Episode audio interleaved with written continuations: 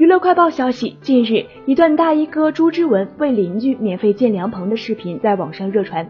大衣哥在成名之后并没有忘本，除了必要的商演和活动之外，他基本上都待在村里，像一个普通的农民一样生活，每天照旧下地劳作，种菜、种粮食，样样不误。去年，大衣哥还给家乡捐款一百四十万，他说自己是取之用民，用之于民。